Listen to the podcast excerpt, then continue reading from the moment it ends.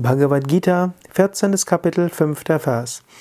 Sattvam Rajas Tama iti guna prakriti sambhavaha nibhatnanti mahabaho dehe dehinan.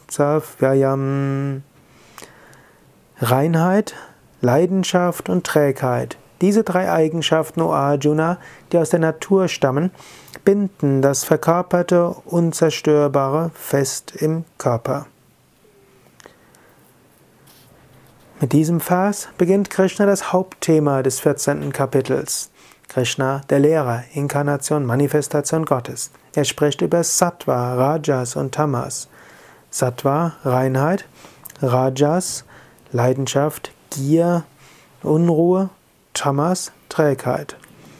Dies sind die drei Eigenschaften der Natur. Alles in dieser Welt ist bestehend aus Sattva, Rajas und Tamas. Alles ist ein Mischungsverhältnis aus Sattva, Rajas und Tamas.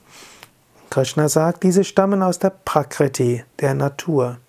Und jetzt sagt er, sie binden das verkörperte höchste Selbst, das Unzerstörbare, fest im Körper. In Wahrheit bist du reines unendliches Bewusstsein ewig, Satchitananda, Sein, Wissen und Glückseligkeit. Aber du identifizierst dich mit Sattva, Rajas und Tamas. Du identifizierst dich mit dem Körper, mit der Psyche, mit den Emotionen, mit den Gedanken, mit der Persönlichkeit. Und du identifizierst dich dabei mit den drei Gunas. Du denkst mal, oh, ich bin so träge und ich bin faul oder ich bin deprimiert oder mir geht's gar nicht gut. Oder du sagst, das brauche ich, das will ich und ich will zeigen, dem zeige ich, ich bin besser als der andere, Rajas. Und manchmal spürst du, ah, es ist friedvoll, es ist wunderbar, es ist freudevoll, es ist schön. Alle drei binden.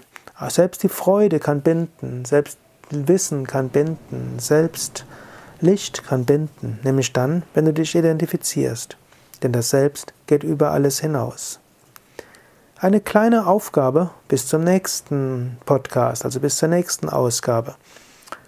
Überlege dir, wann bin ich in mehr einem rajasigen Gemütszustand, wann in mehr einem sattwigen, wann in mehr einem tamasigen und wie lange bin ich da drin?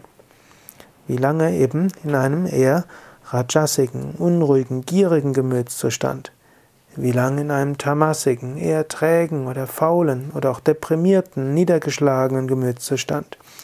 Und wie lange im sattwigen Gemütszustand, in einem Gemütszustand der Freude, des Lichtes, des Wissens, der Offenheit, der Bewusstheit des Göttlichen.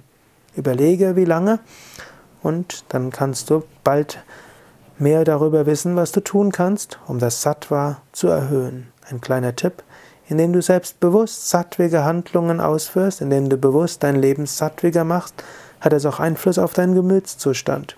Wenn du ein äußeres sattwiges Leben führst, ohne dich zu verhaften, wirst du mehr inneres Sattva haben und damit ein freudevolleres, lichtvolleres, klareres und bewussteres Leben führen können.